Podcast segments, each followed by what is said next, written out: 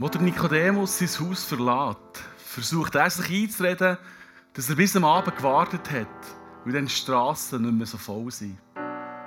In Wahrheit hat er aber Angst davor, dass er zusammen mit dem Mann gesehen wird und er sich treffen. Ja, der Nikodemus, er war ein bekannter Mann in Jerusalem. Er war Pharisäer und ein Teil vom Hohen Rat. Einer der angesehensten Richter von Jerusalem. Seine Kollegen vom Hohen Rat haben sich in dieser Zeit gegen Jesus gewendet.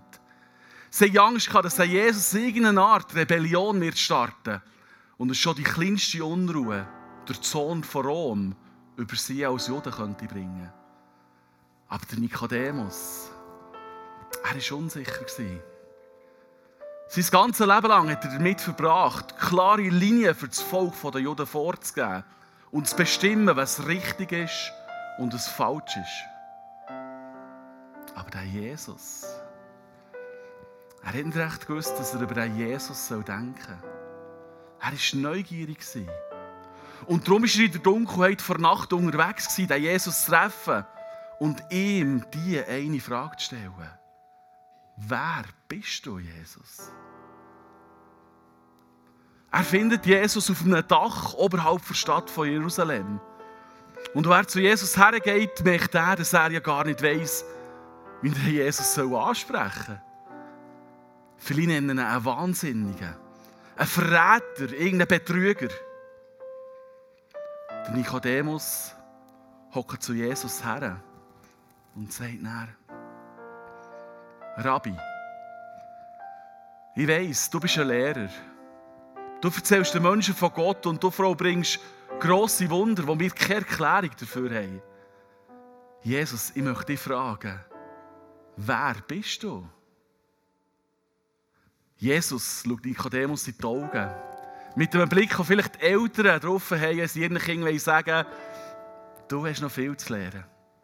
Ja, wie Kinder in ihrer eigenen Welt agieren und die Eltern ihnen mitteilen, mein Sohn, meine Tochter, das gibt noch so viel größere Zusammenhänge.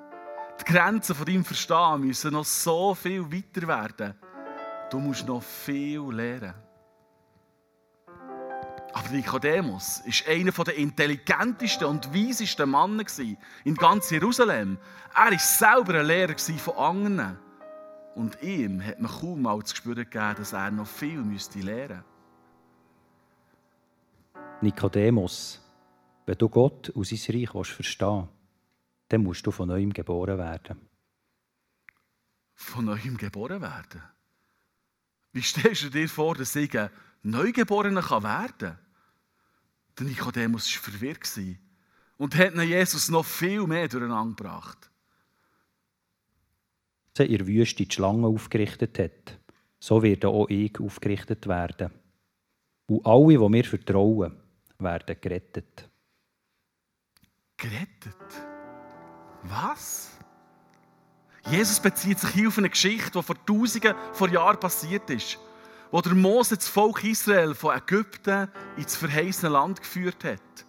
Sie sind durch Wüste gezogen mit giftigen Schlangen und viele Juden sind von diesen Schlangen gebissen worden und sind gestorben.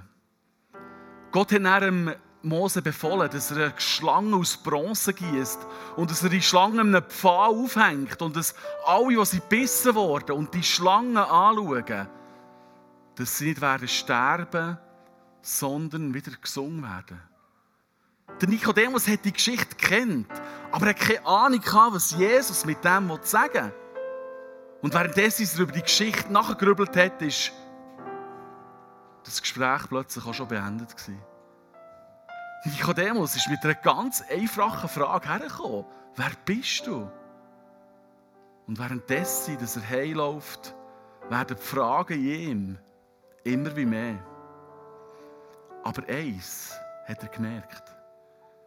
Er hat Jesus mit Lehrer angesprochen. Aber Jesus hat von sich selber nicht von Lehrer geredet, sondern er hat gesagt, er sei der Retter. Und Nikodemus hat sich gefragt, was, wenn ich dem Jesus würde glauben Jeden Monat wächst die Zahl der Menschen, die Jesus nachfolgen und ihn verehren. aber auch von denen, die ihn verachten. Die Menschen sind gespalten. Nur hier in diesem Raum, hier sind sich alle einig.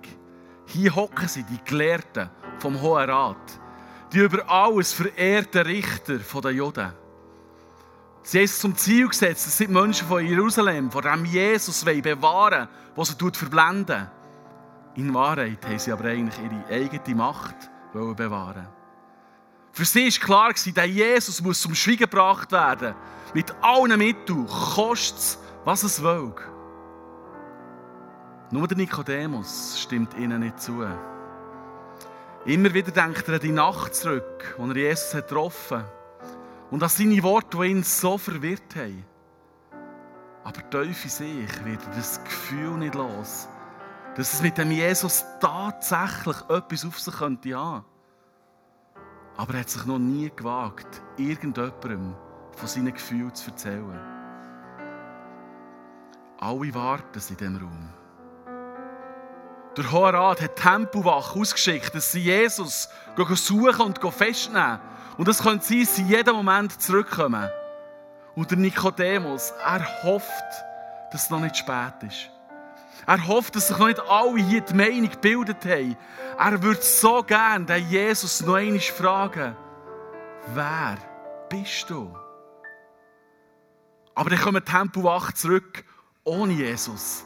Sie erzählen, dass sie so begeistert waren von seinen Worten, dass sie ihn nicht festgenommen haben. Und jetzt kocht der Zorn von den Pharisäern so richtig über. Sie beschimpfen die Tempelwache und sie fangen an, über Jesus herziehen. Und sie fangen an, den Jesus zu verurteilen. Für sie ist klar, der Jesus, der muss sterben.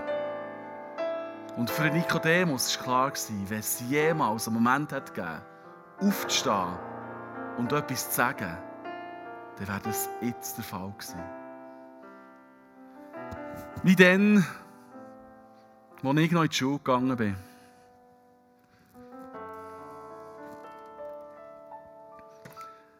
Niemand hat neben ihm hocken, neben Julian. Er war gross, hat gelispelt und auch im Sport war er nicht unbedingt der beweglichste. Er hatte selten gute Noten und alle haben das gewusst. Und hinter dem Rücken ist aber ihn getuschelt worden und niemand hat sich recht mit ihm abgegeben. Einmal in der Pause hat der andere Klassenkamerad angefangen, ihn so richtig zu hänseln. Er hat ihn mit seinen Worten fertig gemacht und hat ihm so Papierbälle angeschossen. Und die ganze Klasse hat zugeschaut und gekichert und sich über die Szene amüsiert. Und ich wusste, das wäre der Moment, wo ich aufstehen und etwas sagen Das wäre der Moment, wo ich muss herstehen und einfach sagen, dass es Unrecht ist, was hier passiert. Aber ich habe es nicht gemacht. Ich meine, ich war kein schlechter Schüler. Ich hatte recht viele Freunde und war einigermaßen beliebt. Aber es bringt es alles, wenn ich in diesem Moment nichts sage. Was, wenn wir aufstehen gegen Unrecht, uns die Chance bietet, herzustehen und etwas zu sagen, und wir schweigen, dann sagt unser Schweigen alles über uns. Der Nikodemus weiss, wenn er jetzt nichts sagt, dann verratet er alles, was er erst so hat angefangen glauben. Er ist hin und her gerissen. Wenn sie ihn jetzt kreuzigen, dann klebt Blut an seinen Hängen, wenn er nichts sagt. Auf der anderen Seite hat er gedacht, wenn ich etwas sage, werde ich vielleicht selber verurteilt. Alles, was ich mir aufgebaut mein Leben lang, alles könnte fortgehen. Ich muss mir gut überlegen, sie sagen, es könnte mein Ende bedeuten. Nikodemus, bist nicht so zimperlich. Stang endlich auf gegen das Unrecht. Sag etwas zu dem Jesus. Er weiß nicht mehr, was er denken soll. Aber sein Zorn wächst immer mehr. Die Anklage, die ist lächerlich. Was die Männer hier erzählen, das ist fantasiert. Die sind verblendet. Und der Jesus, er spürt wirklich, dass das mit dem Jesus wahr sein könnte. Und plötzlich bricht es aus dem Nikodemus raus. Meine Herren, wenn sind wir zu Mannen geworden, die einen Menschen verurteilen, ohne dass wir ihm jemals zugelassen haben.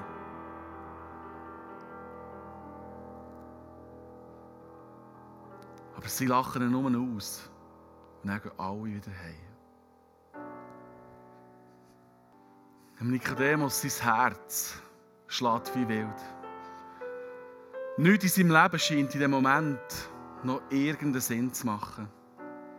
Er war doch immer stolz darauf, zu bestimmen, was richtig ist und was falsch ist.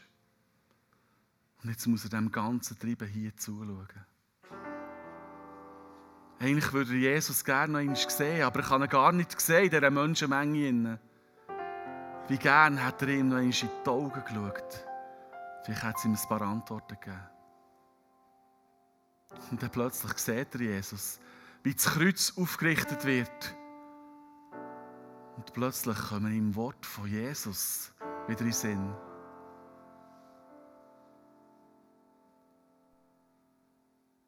So wie der Mose in der Wüste die Schlange aufgerichtet hat, so wird auch ich aufgerichtet werden. Und alle, die mir vertrauen, werden gerettet. Plötzlich begreift er, dass Jesus das alles hat gesehen Von Anfang an hat Jesus gewusst, dass er wird gekreuzigt werden Und gleich war seine Liebe so tief, dass er den Weg bis zum Schluss gegangen ist. Und jetzt ist der Nikodemus überzeugt, dass Jesus nicht ein Wahnsinniger ist, nicht ein Verräter, dass er auch nicht ein Lehrer ist oder ein Prophet, sondern dass er das ist, wo er immer von sich gesagt hat, dass er der Retter ist.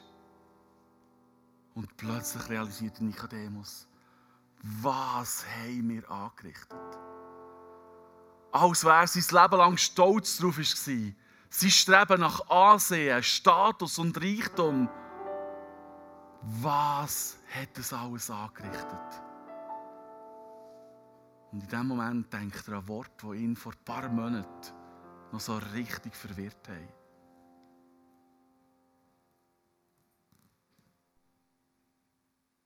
Nikodemus, wenn du Gott und sein Reich willst verstehen dann musst du von neuem geboren werden. Vielleicht kann er noch einmal von vorne anfangen. Vielleicht kann er ein neues Leben anfangen. Vielleicht ist es genau das, was Jesus dann hat gemeint. Und währenddessen in ihm irgendetwas Neues verwachsen, muss er zuschauen, wie Jesus am Kreuz seinen letzten Atemzug macht. Jetzt ist es dem Nikodemus egal, wer zuschaut. Mutig verlangt er den Leichnam von Jesus. Mit einem anderen Mann tragen sie Jesus in einen Garten in der Nähe, wo so ein Grab hat und sie fangen an, den Leichnam von Jesus zu präparieren. Sie brauchen Leintücher und so einen Trank aus Myrrhe, wo sie die Leintücher drinnen, drinnen tränken und dann um den Leib von Jesus legen.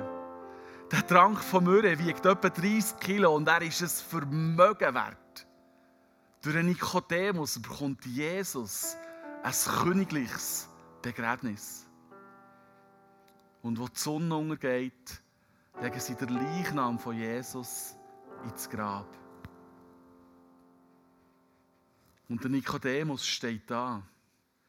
Seine Hänge sind rot, drängt im Blut von Jesus. Und der Nikodemus fragt sich, ob das tatsächlich das Ende kann sein kann. Und dabei weiß er nicht, dass das Beste erst noch kommt. Ich bin zusammen mit fünf Geschwistern auf einem Bauernhof aufgewachsen. Und Ostern, das war immer so ein, ein Höhepunkt des Jahres. Und wir haben uns immer mega auf Ostern gefreut. Weil dann, das war so eine Tradition, dann ist der Osterhase bei uns vorbeigekommen. Und nachher hat er das Nestchen versteckt. Und glaubt mir, auf so einem Bauernhof, da gibt es tausend Möglichkeiten, so ein Nestchen zu verstecken. Im Haus, um das Haus. Und unser Osterhas, der war immer gründlich. Und so hat die Suche nach Hannah auch gedauert. Das konnte Minuten gehen, wenn man Glück hatte. Aber das hat sich auch zu Stunden herziehen. Und es ist bei uns, unter uns Geschwistern, immer darum gegangen, wer findet es zuerst? Wer findet zuerst sein Nestchen? Wer ist der Sieger an dieser Ostern? Ich glaube, ich habe es nicht manchmal zuerst gefunden. Aber ich weiß noch, mal, noch gut, wer es mal als letztes gefunden hat. Meine Schwester hat gesucht und gesucht, bestimmt Stunden. Und immer noch ist das Osternestchen nicht vorgekommen. Und dann hat der Osterhase ein bisschen geholfen und ist schauen. Und dann haben wir entdeckt, dass der Hund schon viel schneller war beim Suchen als meine Schwester. Und er hat dort im Pflanzplatz in diesem Loch unter das Nestchen schon lange gefunden und hat alles weggefressen. Ostertraditionen. Wir haben gerade vorher die eindrückliche Geschichte vom Nikodemus gehört. Sein Name ist abgeleitet von der griechischen Siegesgöttin Nike. Und er bedeutet Sieger aus dem Volk. Einer, der aus dem Volk raus gewonnen hat. Der, der das Nestli als erstes gefunden hat. Nikodemus, der Sieger, das ist sein Name. Das bedeutet sein Name. Und tatsächlich ist seine Lebensgeschichte die Story von einem Sieger. Er war sehr neugierig. Er wollte unbedingt wissen, wer ist der Jesus? Die Frage hat ihm keine Ruhe gelassen. Und vorsichtig hat er sich dem besonderen Mann genähert. Und immer mehr ist er gepackt worden. Und schließlich ist er voll überzeugt und hat dem Jesus nachgefolgt. Und das hat sein Leben total umkrempelt. Er hat etwas Entscheidendes gewonnen. Er ist ein Sieger geworden. Der Vers aus Johannes 3,16 ist auch einer der bekanntesten Bibelverse, die es überhaupt gibt. Viele Christen, vielleicht auch Leute hier, kennen ihn schon lange auswendig. Und ich kann mich noch gut erinnern, wo Brasilien 2002 zum letzten Mal Fußball, Fußballweltmeister wurde. Nach dem Schlusspfiff haben die Spieler aus lauter Freude über den Sieg ihr Trikot abgezogen und darunter sind T-Shirt bei diesen Spielern vorgekommen, wo ganz gross ist drauf gestanden, Johannes 3,16. Das ist nachher verboten worden, religiöse Werbung zu machen im Sport. Und darum gibt es das heute nicht mehr. Aber dann war es so, gewesen, diesen brasilianischen Spieler ist im Moment vom Triumph das so wichtig gewesen, das rauszugeben in die ganze Welt. Johannes 3,16, Botschaft von diesem Vers. Sie haben irgendwie gewusst, was der bedeutet, der erstaunlich und bekannte Vers. Und dieser Vers, ich weiß nicht, ob ihr das gewusst habt, der stammt aus dem Gespräch, wo Jesus mit dem Nikodemus hatte. Zu Johannes 3, 16 gehört unbedingt auch der nächste Vers dazu. Man kann sie eigentlich gar nicht voneinander trennen, auch wenn man das viel macht, wenn man ihren Sinn wirklich ganz verstehen will. Es sind 60 Worte. Und sie gehören zu den bedeutsamsten und tiefsten Worten in der Bibel überhaupt. Und darum nehmen wir uns heute Morgen ein bisschen Zeit, für miteinander über sie nachzudenken. 60 Worte für dich, für sie zu entdecken und für zu verstehen, was Sieg bedeutet. Daran kann man ermessen, wie sehr Gott die Welt geliebt hat. Er hat sie so sehr geliebt, dass er seinen einzigen besonderen Sohn gegeben hat, damit jeder, der an ihn glaubt, nicht verloren geht, sondern ewiges Leben hat. Schließlich hat Gott seinen Sohn nicht in die Welt gesandt, um die Welt zu verurteilen, sondern damit sie durch ihn gerettet wird. Wir gehen durch die zwei Verse durch und wir schauen einzelne Worte ein bisschen genauer an.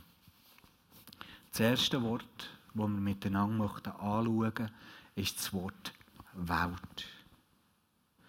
Im griechischen Text steht dort das Wort Kosmos. Also viel grösser als das, was wir normalerweise unter Welt verstehen. Kosmos. Viel grösser, als wir meistens denken. Kosmos bedeutet, das ganze Universum ist dort eingeschlossen.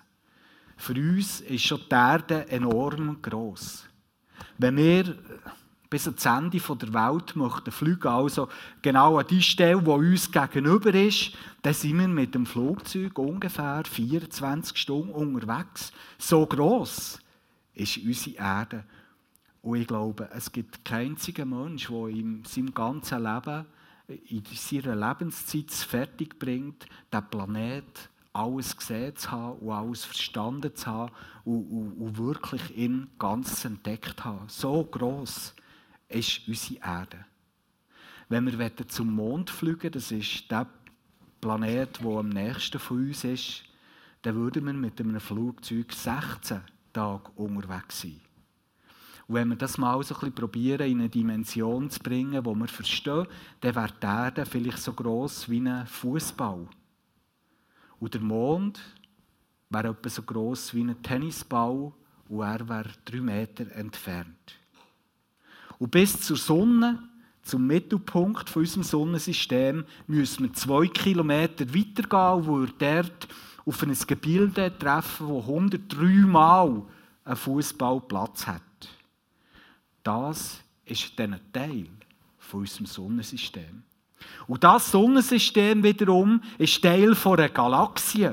Und unsere Galaxie, wo wir drinnen sind, heisst Milchstraße.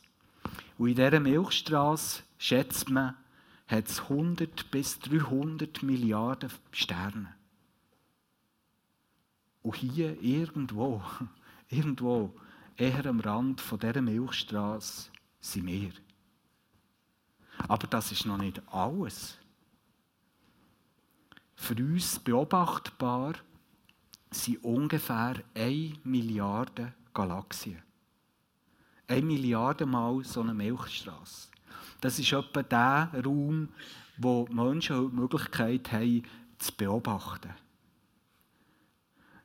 Der Kosmos ist unvorstellbar groß.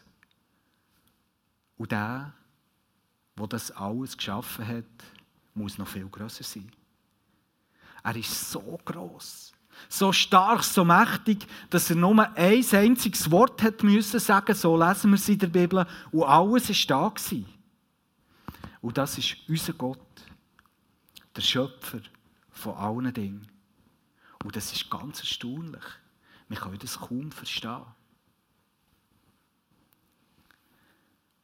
Und das Erstaunliche an dieser Geschichte ist aber das, dass der grosse Gott sich trotzdem, obwohl er so enorm groß ist, für diesen kleinen Planet und für alle seine Wesen auf diesem Planet interessiert. Er sieht all die Probleme,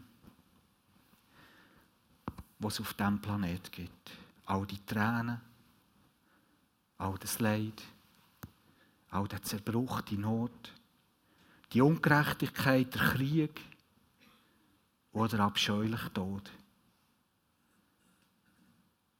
Und es ist ihm nicht egal. Es ist ihm nicht egal. Du bist ihm nicht egal. Gott hat ein spezielles Anliegen und Interesse für diesen Ort, für seine Geschöpfe. Und so hat er seinen Sohn hierher gesandt. Wir können uns fragen, wieso hat Gott so ein grosses Interesse? Wieso ist er interessiert an dieser Welt und am Schicksal der Geschöpfe dort? In unserem Vers finden wir das Wort verurteilen. Interessiert sich vielleicht Gott für diesen Planet, für dich und für mich, weil es ihn anwidert, was er der sieht? Und will er vielleicht mit seinem Finger auf uns zeigen, auf all das Krumme in dieser Welt, auf all das Krumme in deinem und in meinem Leben, weil er uns möchte verurteilen Wenn jemand auf uns zeigt uns verurteilt, das hat er vielleicht schon selber erlebt, dann hat das Kraft. Und vielleicht fühlst du dich sogar heute Morgen so. Es kann sein, dass du selber auf dich zeigst. Vielleicht bist du enttäuscht von dir selber. Du hast Mühe, dich mit all dem, was zu dir gehört, was dich ausmacht, anzunehmen. Vielleicht verurteilst du dich heute selber. Vielleicht zeigt aber auch tatsächlich jemand mit seinem Finger auf dich.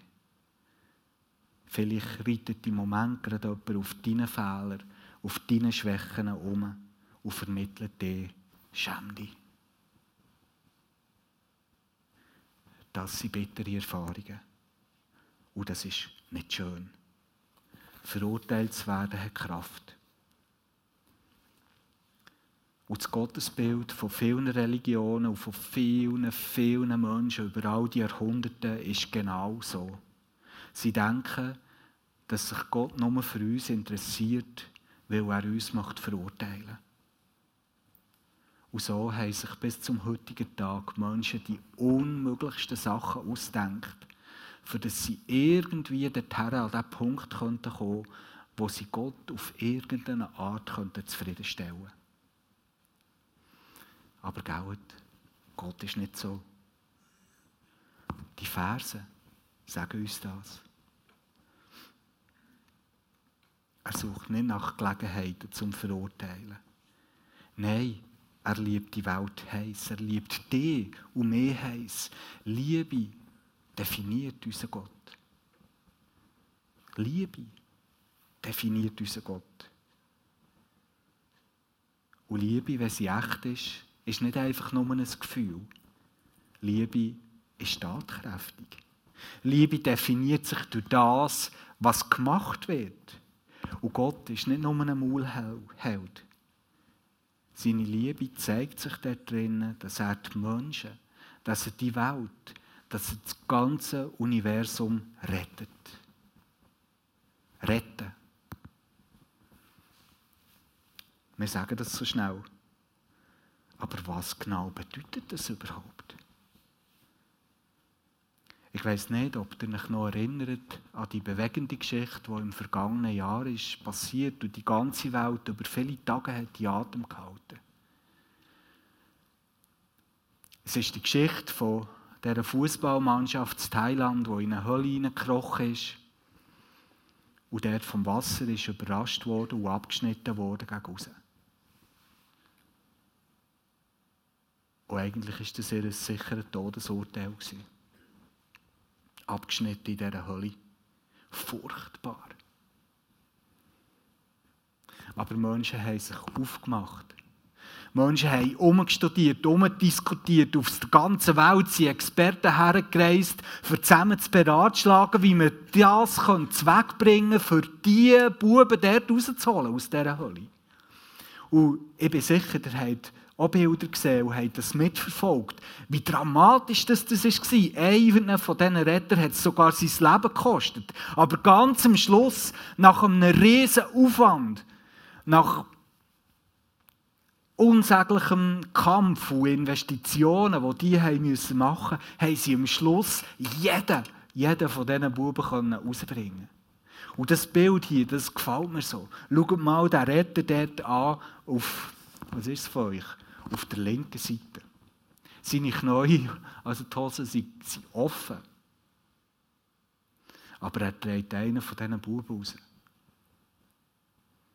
Es hat ihn unglaublich viel Entbehrungen gekostet. Er hat sein Leben müssen riskieren für das der Moment so kommt, dass die Gielen alle zusammen am Schluss gerettet werden können. Retten ist etwas Dramatisches. Retten heisst, sein, sein Leben riskieren für jemand anderes. Retten heisst, jemanden vor einem sicheren Tod zu bewahren.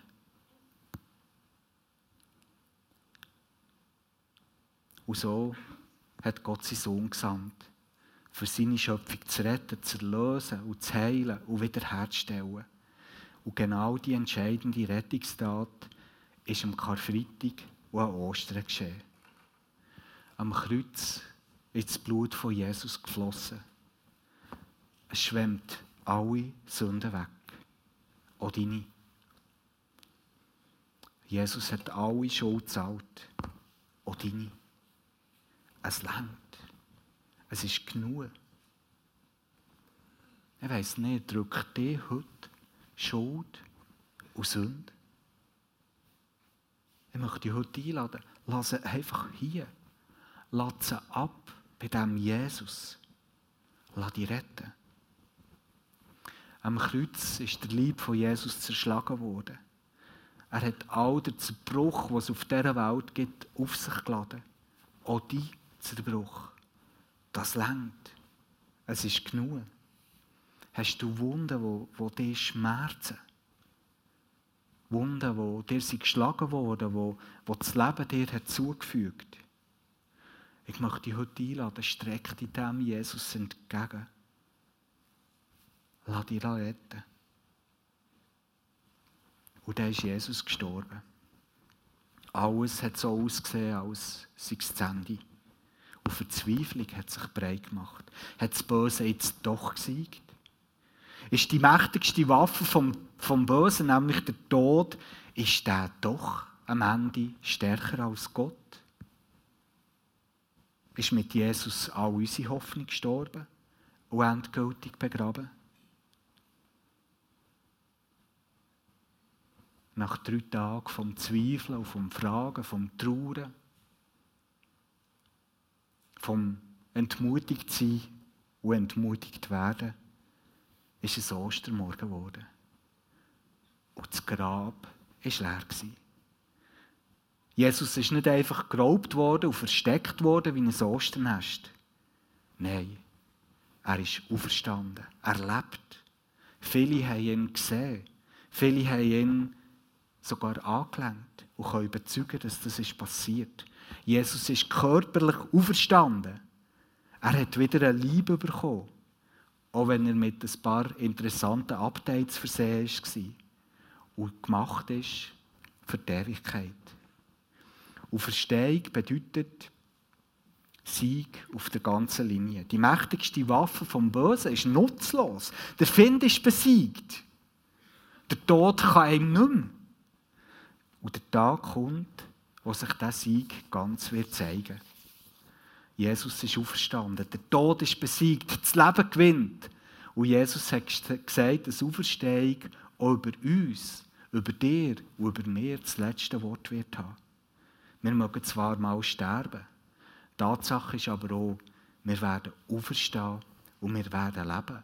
Als auferstandene Menschen auf einer auferstandenen Erde, zusammen mit Gott, der sie so liebt.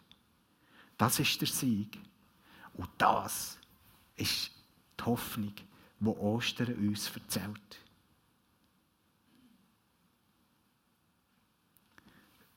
Die ersten Christen haben auf ihren Grabstein schreiben ein Wort auf Latinisch und das heißt Resurgam.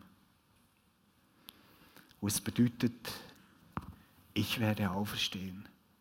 Ich werde auferstehen. In dieser Hoffnung sind sie gestorben. Und es war ihnen wichtig, das weiterzugeben, wenn sie nicht mehr da sind. Ich werde auferstehen. Der Tag kommt, wo neues Leben in mir kommt. Auferstehung ist das Zentrum der christlichen Hoffnung. Ist das Gute der guten Nachricht. Der Tod ist besiegt der Tag kommt, wo wir werden auferstehen. Sieg auf der ganzen Linie. Jesus hat uns durch seinen Tod und seine Auferstehung gerettet. Ostern bedeutet, dass wir an Gottes Sieg teilhaben können.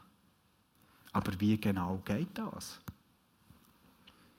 Unsere Verse sagen uns, dass jeder, jeder, der glaubt, gerettet wird. Aber was ist denn das ganz konkret? Glauben. Glauben ist mehr als einfach etwas so im, im Kopf oben für wahr haben. Irgend so ein mentaler Prozess, der bei uns im Kopf abläuft. Glauben hat mehr etwas mit, mit einer Vision zu tun. Etwas mit dem Begreifen von einer größeren Geschichte. Etwas, das mein Leben fängt prägen und das mein Leben fängt verändern.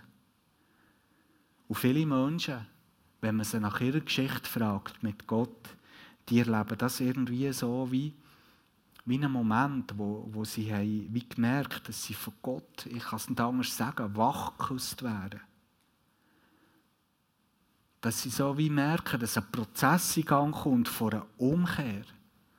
Von einem vielleicht zögerlichen Heranschauen langsam zu Jesus.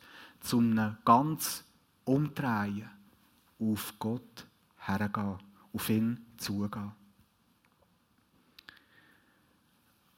Als hineinwachsen in ein neues Leben. Aber immer ist es etwas, das unser Leben verändert und prägt. Ich habe so ein Zitat gefunden von, von einem, der bekanntesten Christen, die es in den letzten Jahrzehnten, der letzter ist 99-jährig gestorben, der Billy Graham. Man sagt von ihm, dass etwa 200 Millionen Menschen durch ihn etwas von Jesus haben gehört Also jemand, der mit in seinem Leben ungeheuer viel hat geleistet und für ganz, ganz viele Menschen auf dieser Erde eine wichtige Person ist geworden. Und von dem Billy Graham gibt es ein Zitat. Er hat nämlich mal gesagt, eines Tages werdet ihr hören, dass Billy Graham tot ist. Glaubt kein Wort davon. Ich werde mehr lebendig sein als heute. Ich habe nur eine neue Adresse. Ich werde in die Gegenwart Gottes umziehen. Freunde, das ist Glaube. Das ist eine Aussage vom Glauben.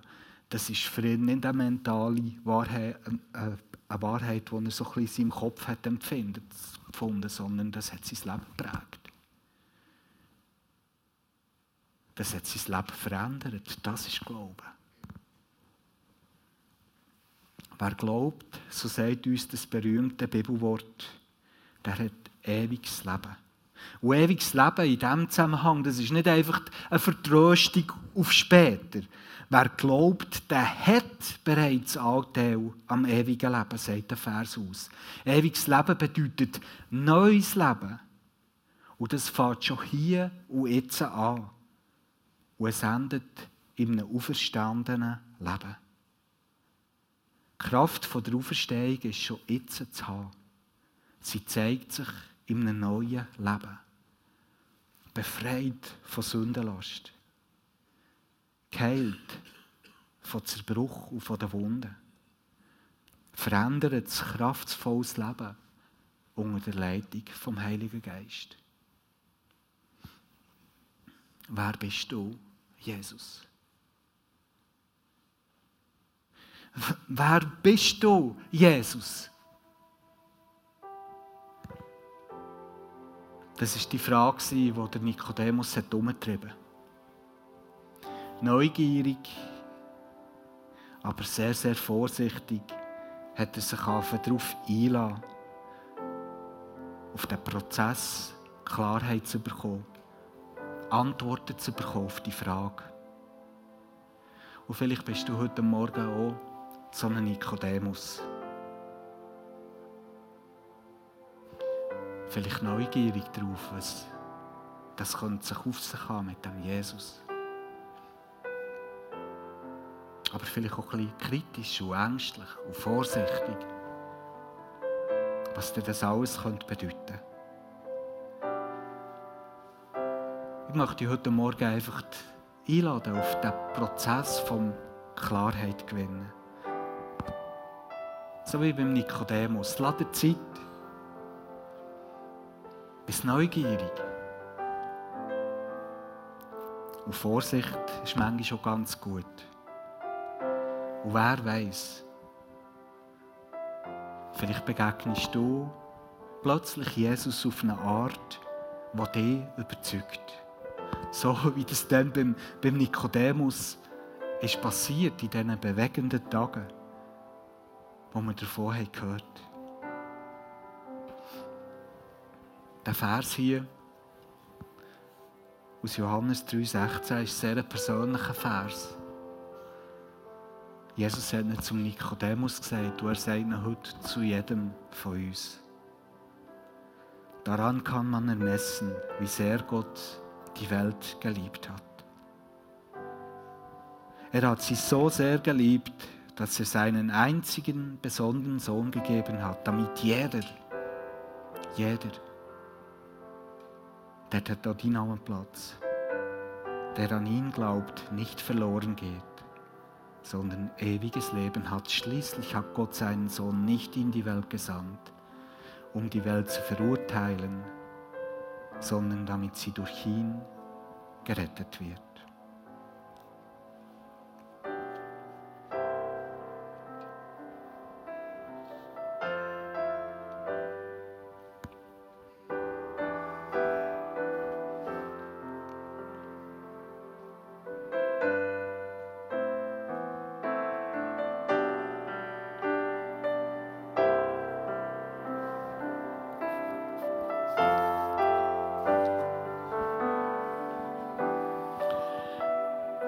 Ja, Vater im Himmel, ich danke dir, dass Ostern ist geworden, dass der Tag ist gekommen, wo du auferstanden bist, Jesus. Danke, dass du nicht im Tod bist geblieben.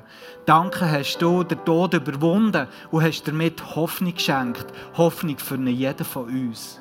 Dass das Beste noch kommt.